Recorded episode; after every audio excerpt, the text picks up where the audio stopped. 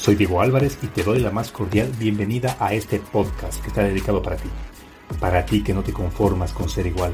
Para ti que muchas veces te sientes excluido por actuar y pensar diferente. Es hora de tomar acción y provocar el cambio que tu vida necesita. Porque el mundo está plagado de lo común, de lo ordinario, de lo normal, que hace falta gente como tú, que en cada paso deje una huella imborrable y marque la diferencia. Que ruja como león y sepa cuál es su horizonte que tenga claro de dónde viene y hacia dónde va, que no le tema al fracaso ni al qué dirán de la gente. Y tú eres uno de ellos, alguien que no se conforma a conseguir los condicionamientos de la sociedad, que lucha incansablemente por alcanzar lo que otros ni siquiera lo han imaginado, que a pesar de las críticas, los obstáculos, no se deja vencer, un ser único, auténtico y original, que se empeña por alcanzar su mejor versión. Recuerda que al único a quien tienes que demostrar algo es a ti mismo. Bienvenido a tu podcast, Marcando la Diferencia.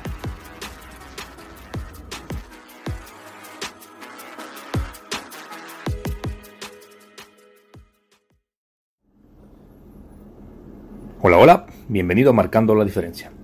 El día de hoy te quiero compartir algo muy serio en que meditar.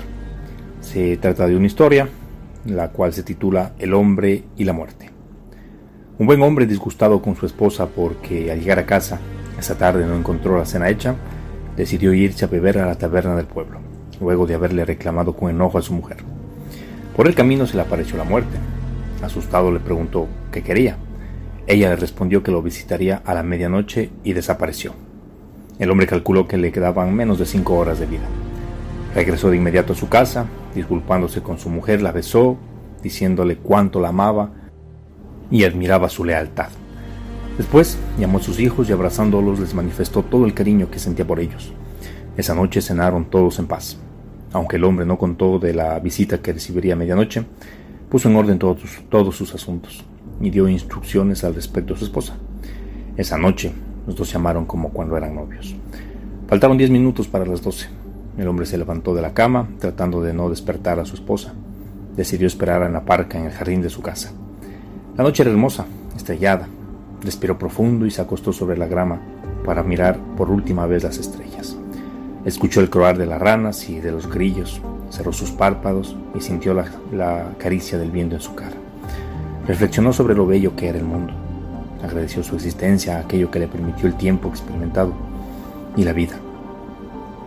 Por la salud, por la libertad, por el amor, por el trabajo, por su prosperidad y por la familia que le concedió.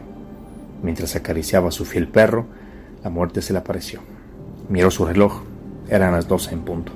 Bueno, ya puedes llevarme, le dijo el hombre. La muerte, después de un prolongado silencio, le susurró con tenebrosa voz.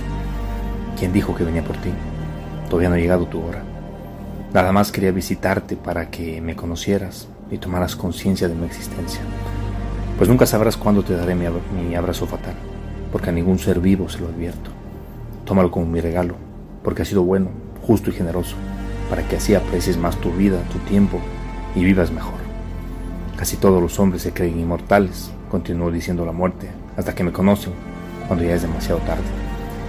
Si solo recordaran que siempre estoy a sus espaldas, a un brazo de distancia y que en cualquier momento los puedo tocar, vivirían cada instante de sus vidas como si fuese el último. Al terminar de decir esto, la muerte se hizo invisible, pero él sentía que le seguía a su lado. Y bueno, pues para reflexionar. Nunca uno sabe cuándo, cuánto tiempo viviremos y cuándo será el último minuto que permanezcamos aquí.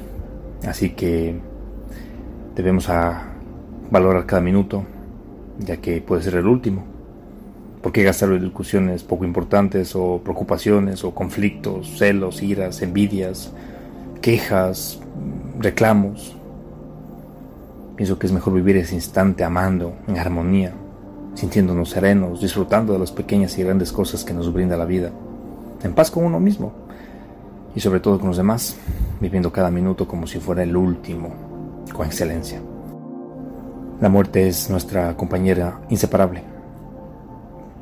Ten siempre presente, no te enojes por cualquier cosa, con tu pareja, con tu familia, con tu vecino. No sabes cuándo será tu último día de vida, así que creo que en estos tiempos se ha percibido. Más que nunca la muerte. Ha estado presente en, cada rincón del mundo y Y pienso que hoy es el momento para hacer las cosas bien, para cambiar esos hábitos que nos, nos están frenando, nos limitan para hacer las paces con aquella persona que por X o Y razón pues se distanciaron, se disgustaron. Es tiempo de, sobre todo, encontrarse con uno mismo, de valorar cada instante, de no perder el tiempo, de no procrastinar, de comenzar ese proyecto, de comenzar esos sueños, de ya tomar acción, de no seguir esperando para mañana, porque, como bien dice esta reflexión, pues, quién sabe, este quizás puede ser el último minuto de tu vida. Así que valóralo. No lo más. Cada día tenemos 24 valiosas gemas. Pues está en las manos de cada quien saber qué hace con cada una de ellas. Bien, te deseo una semana espectacular. Espero que te encuentres muy bien. Soy tu amigo Diego Álvarez y nos escuchamos una próxima ocasión. Chao, chao.